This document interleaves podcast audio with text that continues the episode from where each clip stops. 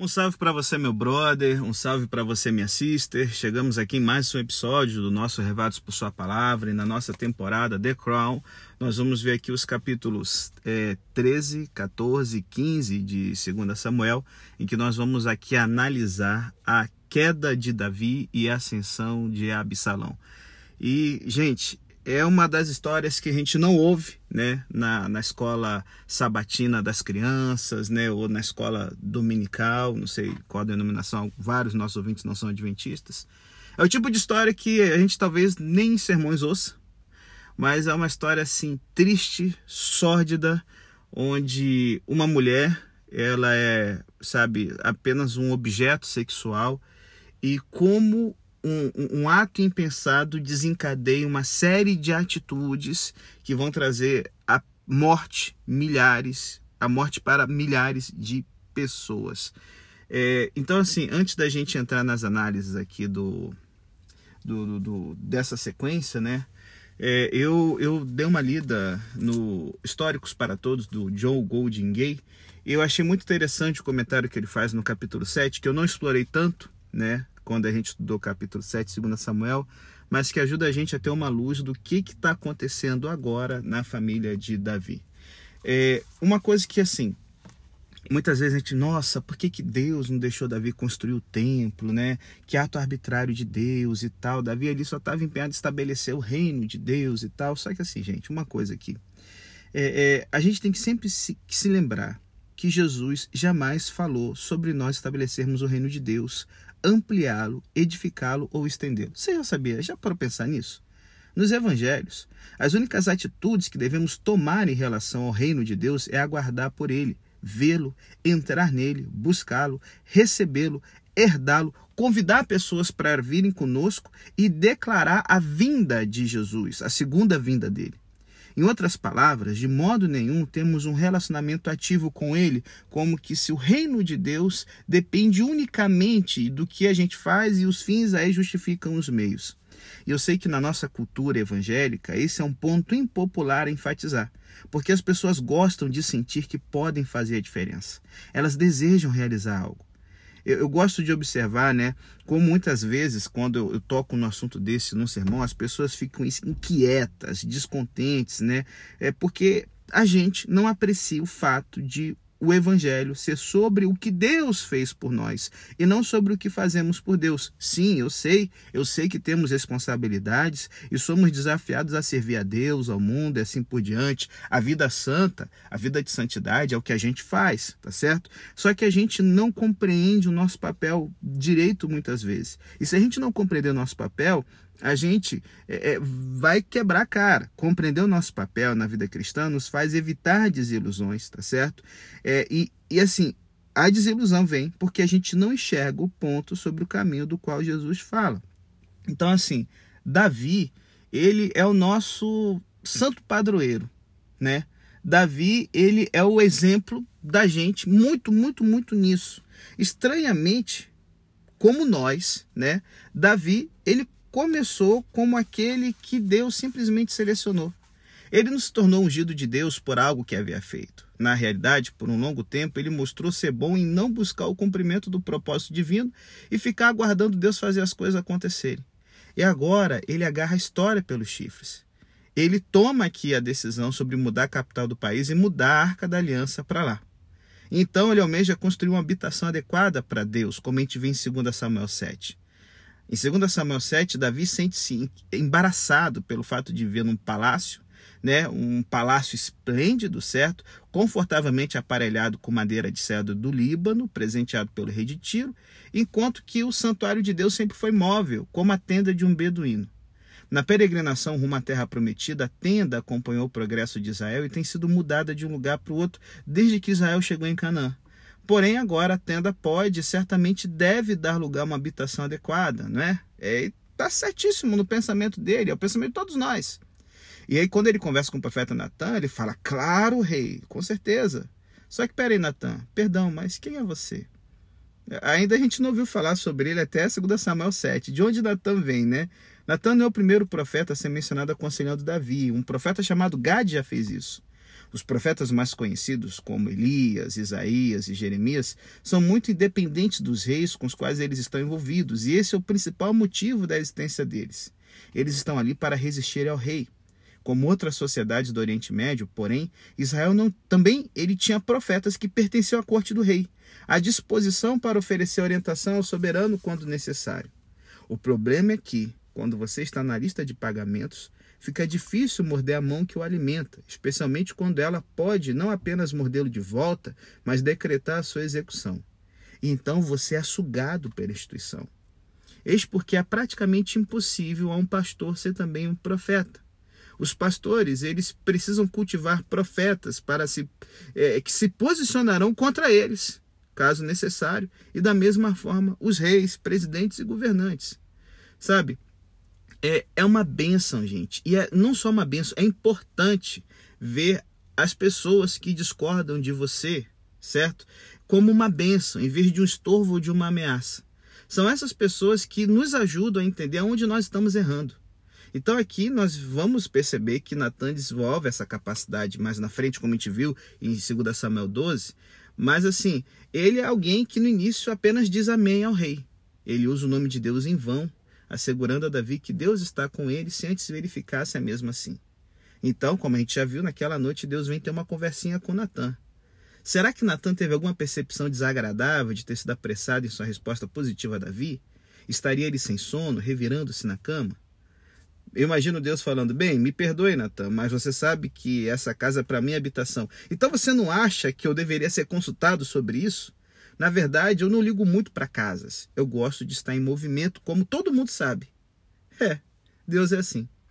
E o problema de Deus conosco é que gostamos de limitá-lo, de mantê-lo sob controle.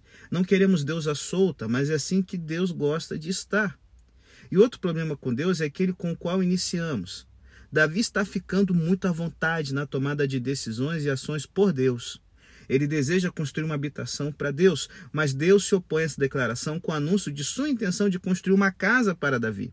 A palavra hebraica para casa, Bet, como em Bethlehem, né, Belém em hebraico, ou Betel, significa também uma casa feita de tijolos ou pedra, tanto quanto uma casa feita de pessoas, uma família. E Deus usa esse significado duplo em contrapartida ao plano de Davi.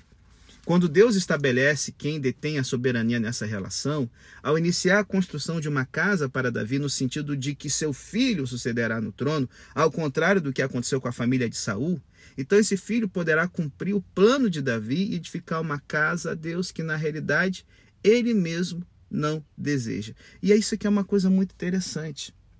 No dia em que Davi teve essa conversa com Deus, quem seria o filho que edificaria a casa? Aminon, gente. Aminor, o filho mais velho. Ele seria o rei. E Deus ele está falando o seguinte, Davi, está tão preocupado em fazer uma casa para mim que você tem que entender o seguinte: a minha casa fica estabelecida se a sua casa for firme, se a sua casa for fiel. Então eu quero que você entenda, eu vou estabelecer uma casa para você, mas em vez de se preocupar tanto com o meu templo, com a minha casa, eu quero que a gente construa junto a sua casa certo? Eu vou garantir a estabilidade da sua casa, mas ela só vai ser estável se os seus filhos também tiverem o compromisso comigo que você tem. As opções são Aminon, o segundo filho mais velho, Absalão, o terceiro filho mais velho, Adonias. Bom, eu não preciso me delongar muito de você entender de que entre 2 Samuel 7 e 2 Samuel 13, anos se passaram. E a gente agora começa a entender porque Deus não queria Davi construindo a casa para ele. Davi construir a casa para ele teria sido a desculpa de que os anos né, entre o início do seu reinado e perto do, do fim do seu reinado, onde nós temos toda essa treta envolvendo Aminon, Tamar e Absalão, teriam sido anos que Davi planejou, construiu, gastou horas, e quem é líder de igreja sabe que às vezes a gente é sugado, é um buraco negro. E se a gente não tem sabedoria em separar as coisas, a nossa casa fica deserta. Davi poderia, depois, ou qualquer um, alegar o seguinte: olha, a família de Davi foi para o saco porque Davi estava muito preocupado em fazer um templo. Então Deus fala: não, Davi, você tem que construir sua casa.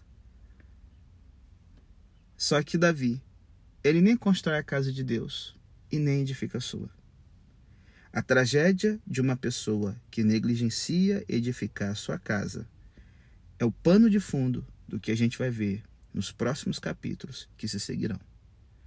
E eu achei muito importante fazer essa introdução, certo? Para que eu, você que é pai, que é mãe, que está pensando em casar, você pense o seguinte: você que é líder de igreja, às vezes a gente está tão preocupado em erigir um edifício para Deus que a gente esquece de que esse edifício Deus quer ver cheio de casas lá dentro, cheio de famílias. Está edificando uma família para Deus? Ou você está gastando tempo com tanta coisa que aí depois você confortavelmente poderá dizer: eu não fui um bom pai, eu não fui uma boa mãe, porque eu estava preocupado edificando uma casa para Deus. É, meu amigo, pense nisso. Esse é o pano de fundo da infelicidade e da infidelidade de Davi em fazer o que Deus aconselhou em 2 Samuel 7. E a gente tem dois tipos de pecado: ativo e por omissão. Hoje nós vamos ver o que que o pecado da omissão leva, o que que ele semeia numa família.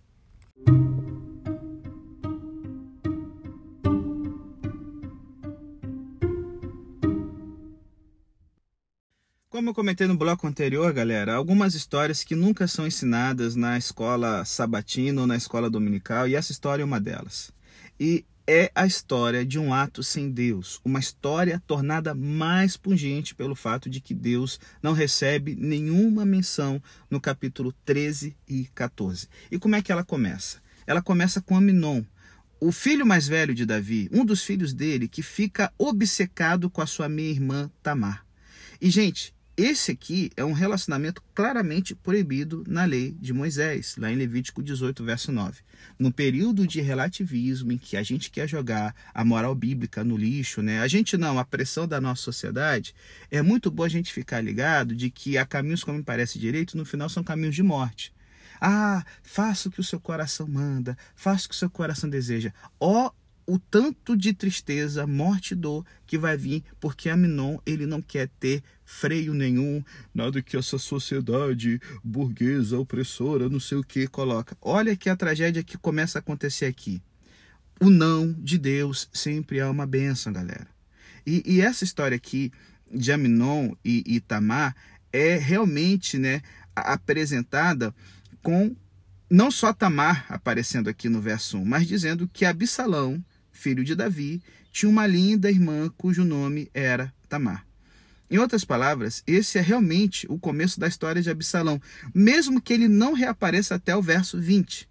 Como vimos, Davi se ofereceu para construir uma casa, um templo para Deus, mas em vez disso, Deus prometeu construir uma casa, uma dinastia para Davi. Mas o pecado de Davi traz uma espada para sua casa, sua família. Davi é perdoado, mas seu pecado continua a ter consequências. Davi não pode conter seus filhos porque sua autoridade moral foi corroída.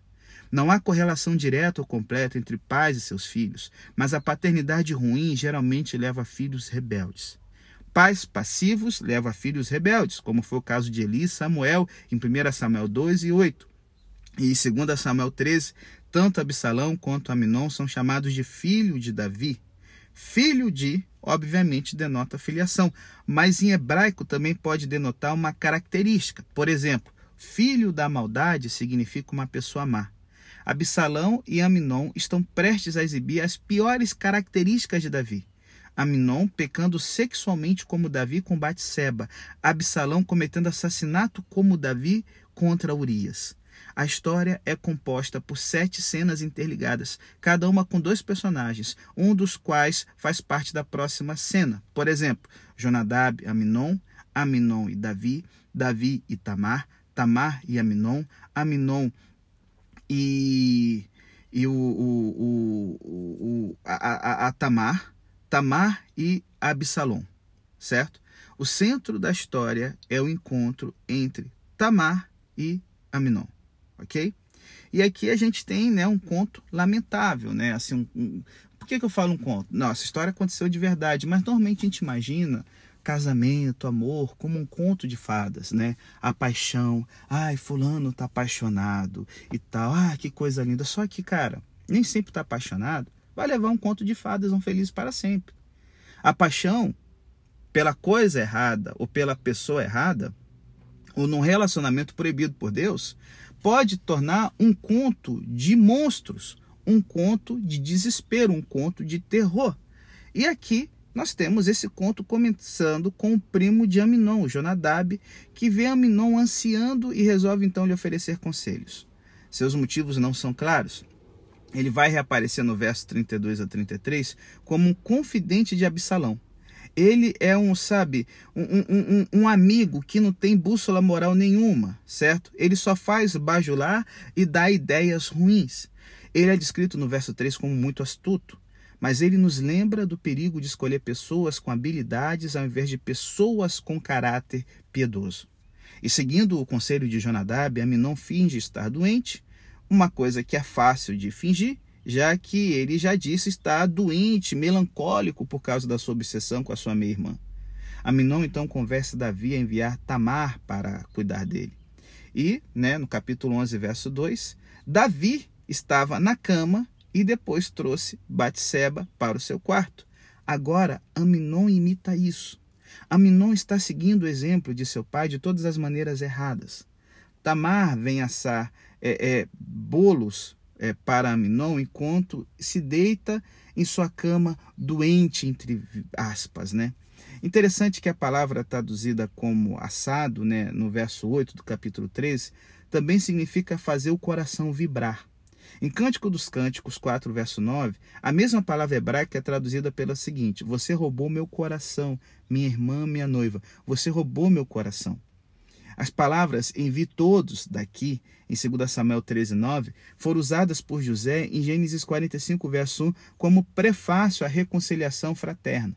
E aqui elas levarão a um, um fratricídio. Em 2 Samuel 13, verso 2, Aminon não conseguiu encontrar uma maneira de fazer nada com ela.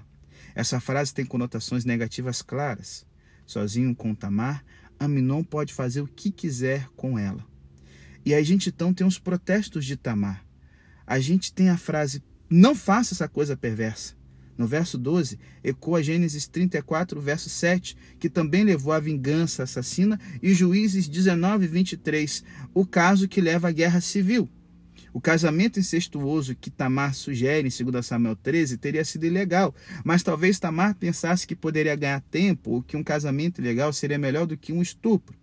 Mas Aminon ignora seus protestos e a estupra. Com esse terrível ato de estupro incestuoso, tudo é virado de cabeça para baixo. Antes, Aminon que ordenou que seus servos saíssem para que ela pudesse ficar, para que ele pudesse ficar sozinho com Tamar. Depois do ato, ele olha para ela, o que era um objeto de paixão se torna objeto de repulsa. E ele então ordena os seus servos para que voltem, para que possam removê-la, expulsá-la de casa. Antes ele disse a ela: Venha deitar, enquanto ela implorava para sair. E depois ele reverte isso e diz: levante-se e saia. Enquanto ela implora para ficar, né? É, é, e aqui o verso 16, o termo hebraico para enviar, é uma expressão hebraica para o divórcio. Antes ele amava Tamar, e agora, depois do ato, ele a odeia. No verso 17, ele literalmente diz: Tire isso daqui. Ele se refere a Tamar como um objeto descartado. E, gente, a narrativa bíblica é construída numa sequência em que você tenha o contraste de sentimentos e palavras. Por exemplo, verso 1 ao 4, Aminon ama Tamar. Verso 5 ao 9, Tamar chega a Aminon e usa um fogo para sapão. No verso 9 e 10, Aminon ordena que seus servos saiam para que ele possa estar com Tamar. No verso 11 a 13, ignorando os apelos de Tamar, Aminon diz: Venha para a cama comigo. E aí o centro da história é o ato do estupro. Aminon odeia Tamar depois de estuprá-la, no verso 14 e 15. No verso 15 e 16, ignorando os apelos de Tamar, Aminon diz: Levante-se e saia. Nos versos 17 e 18, Aminon ordena que seus servos entrem para que ele possa ficar sem Tamar. No verso 19, Tamar deixa Aminon e usa cinzas de um fogo para se lamentar. E agora, do verso 20 ao 22, Absalão odeia Aminon. A própria Tamar nos dá a verdadeira perspectiva sobre esse crime nos versos 12 a 13, aonde a, a palavra diz respeito é, é, é literalmente é, desapiedado. Aminon era mais forte do que ela, diz o verso 14. Gente, infelizmente, ao longo da história, os homens usaram suas forças para abusar mulheres. Ainda hoje, a violência doméstica ocorre em todos os setores da sociedade. E não pela última vez, a vítima aqui é cruelmente culpada por um ato de violência sexual no verso 15. É, Tamar aqui está desesperada porque ela está certa na sua concepção. Essa ação é um adeus para o futuro dela. Numa sociedade que uma mulher que perdesse a virgindade, ela teria uma dificuldade enorme de ter um casamento, certo? É, é, ela está falando, você está estragando todo o meu futuro por causa de um desejo seu, de sua paixão. E depois de ser usada por Aminon, ela é deixada como uma mulher desolada. Essa palavra para desolada no verso 20 é a linguagem usada para uma cidade em ruínas. Então aqui você não tem um ato sexual entre duas pessoas que amam. É um ato sexual que depois que a mulher sai, ela está arruinada fisicamente e emocionalmente. E aqui eu faço um break, gente, vocês podem ver, eu, eu fico, cara, é o tipo de coisa que me deixa irado, mano. É, é, até quando você vai deixar com que os seus desejos dominem o seu coração para que você trate as mulheres ou os homens que você se relaciona ao ponto em que você suga, suga, suga e quando você abandona o relacionamento, essa pessoa está arruinada.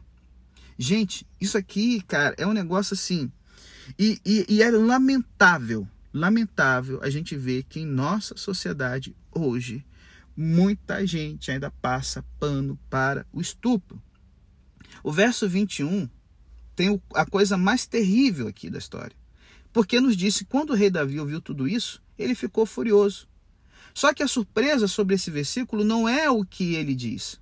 Porque a fúria de Davi é totalmente justificada. A surpresa é que nada acontece então. Nós temos aqui a raiva sem justiça, porque Davi está muito comprometido. Ele mesmo acabou de ser exposto como um adúltero assassino, então o que ele pode fazer? A história começa com o amor, entre aspas, né, de Aminon e termina com o ódio de Absalão. Mas isso aqui é calcular raiva.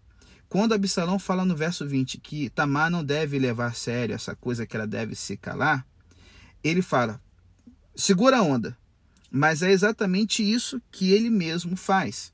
Ele esconde sua raiva, esperando a chance de exigir não somente justiça, mas vingança.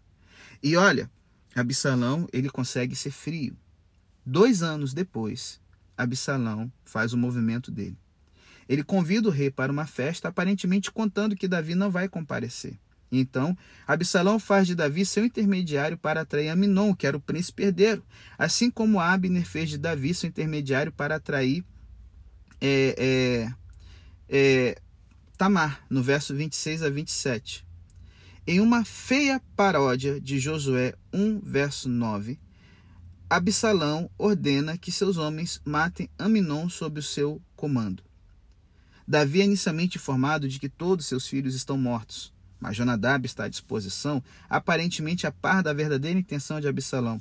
E suas palavras, não deixe meu senhor rei, né, é, é, é, que, que, que isso tire sua paz e tal, não leve tão a sério isso, ecoa as palavras de Absalão a Tamar no verso 20. Os versos 37 e 39 são ambíguos. No verso 37, Davi chora por seu filho. Mas qual filho? Absalão vai para o exílio? E o verso 39 pode significar: o rei Davi desejava ir contra Absalão em busca de justiça, porque estava triste com a morte de Aminon. Ou pode significar também: o rei Davi ansiava por ir a Absalão, pois ele foi consolado sobre, né, ou pela morte de Aminon. E as ações subsequentes sugerem a última interpretação de que Absalão ele vinga em Aminon o que Davi não conseguiu fazer. E isso, de uma certa forma, consola. Ou seja, a ideia do hebraico é que Davi fica satisfeito por Absalão ter feito o que ele não havia conseguido fazer. Entende? Porque Deus fala, Davi, você tem que construir sua casa. Só que infelizmente a gente vê que Davi ele não construiu. E por causa do pecado com Batseba, ele perdeu toda a rédea sobre sua família.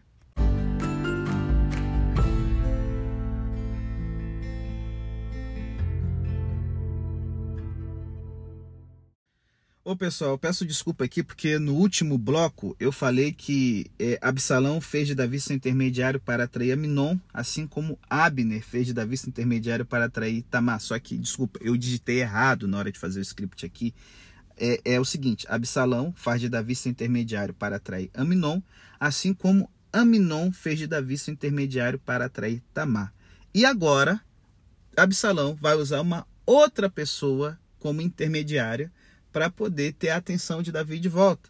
É o capítulo 14, quando Joabe entra em cena e nós temos então o retorno de Absalão. É, cara, Joabe aqui ele entra em cena e os motivos dele não são claros. Talvez ele tenha medo que Absalão fomente a rebelião enquanto estiver ausente, já que ele era filho de Davi com a filha do rei de Gessur, que era um reino arameu, certo? É, é, é, onde hoje são as colinas de Golã, certo? Do lado oriental do Mar da Galileia. E Joabe, gente, Joabe é o seguinte, Joabe é trágico, porque eu tenho uma simpatia pelo pragmatismo dele. Ele é um cara pragmático pra caramba. Ele é um cara que tem uma perspicácia política que o próprio Davi não tem muitas vezes. Então, assim, ele tá pensando, cara, Absalão tá aí, é agora ele é o herdeiro do trono, tá na casa do sogro, hum, vai dar ruim. Então, assim, no cálculo dele, é melhor ter os amigos perto e os inimigos mais perto ainda.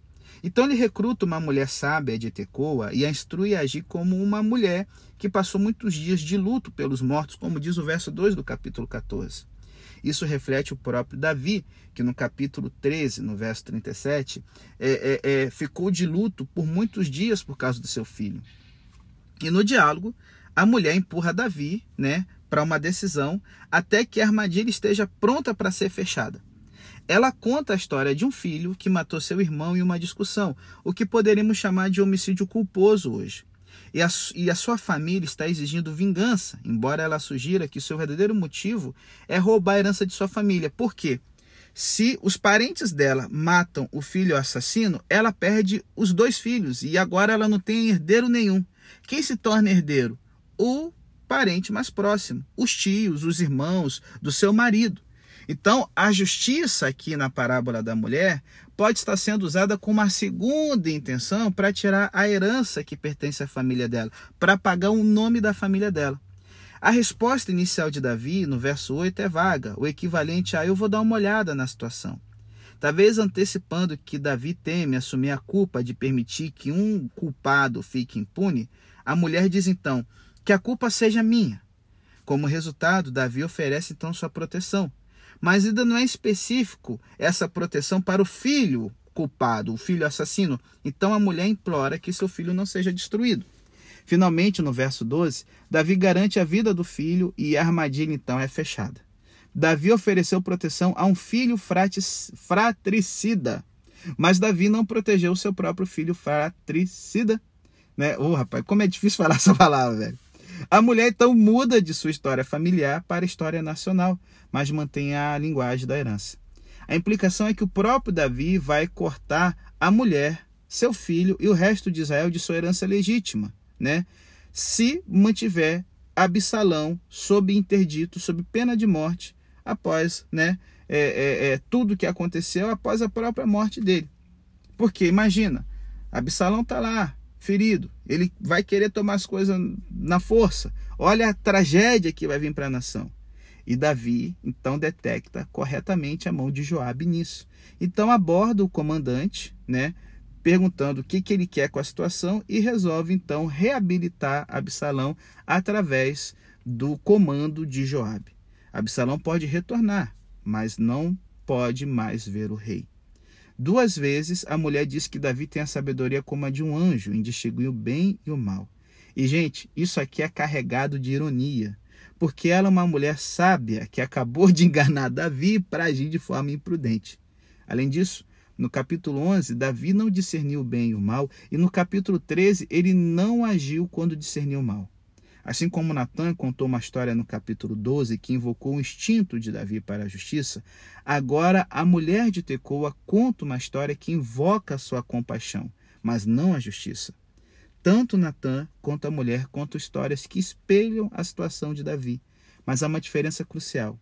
Davi percebeu que a mão de Deus estava na história de Natan, mas aqui ele detecta corretamente a mão de Joabe na história. E o resultado da história de Natan é arrependimento e justiça. E o resultado da história de Joabe será muito mais ambíguo ao ponto de se votar contra o próprio Joabe. E aí, gente, a gente encaminha então para a reta final do nosso podcast, né? E fica uma pergunta: onde está Deus nessa história sem Deus, no qual ele não recebe uma única menção? Ele está cumprindo sua palavra de julgamento. Essa história vem imediatamente após a tomada de Batseba por Davi. Natan havia dito: Agora, portanto, a espada nunca se afastará de sua casa, porque você me desprezou e tomou a esposa de Urias, o Itita, para ser sua.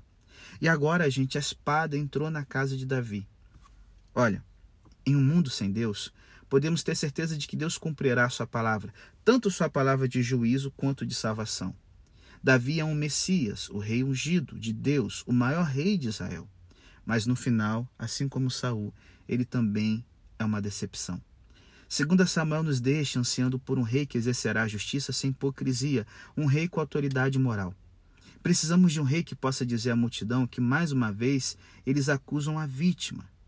Deixe aquele que aquele que deixa a mulher quieta, aquele que não tem pecado, atire a primeira pedra. Precisamos de Jesus. Mas o rei Jesus faz mais do que executar a justiça. Ele também cobre nossa vergonha. Tamar faz uma pergunta que me parte o coração.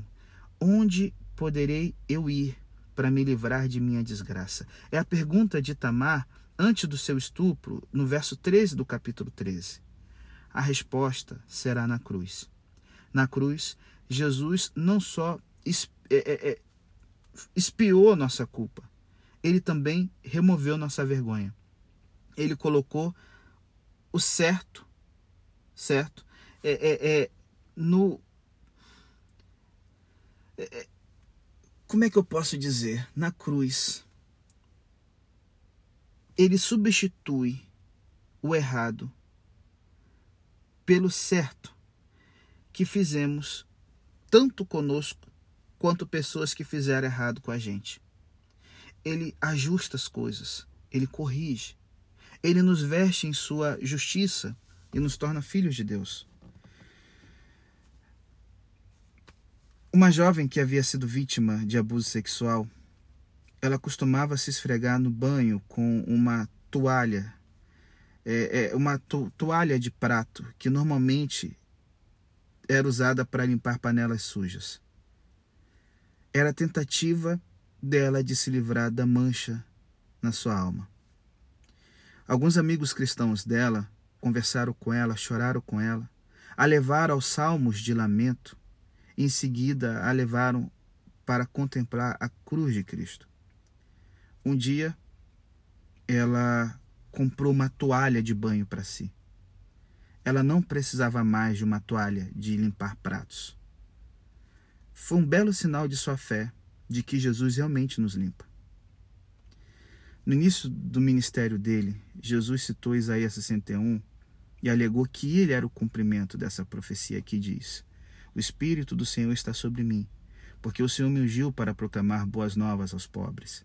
Ele me enviou para é, é, curar os de coração partidos, quebrantados de coração, para confortar os que choram e prover aqueles que lamentam em Sião uma coroa de beleza ao invés de cinzas, óleo de alegria ao invés de luto, uma roupa de louvor ao invés de um espírito angustiado, um espírito de desespero. E em vez de sua vergonha, honra. Onde eu poderia me livrar da minha desgraça? perguntou Tamar. Como muitos homens ao longo dos anos, Aminon se recusou a ouvir. Mas Jesus ouve e responde: Em vez de desgraça, você se alegrará em sua herança, como diz Isaías 61, verso 7.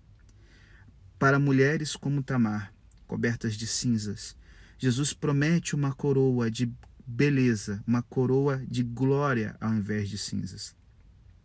Tamar foi deixada em ruínas. Isaías 61, verso 4, usa a mesma palavra para descrever as cidades arruinadas. Mas Jesus vai renovar o que antes era desolação e destruição.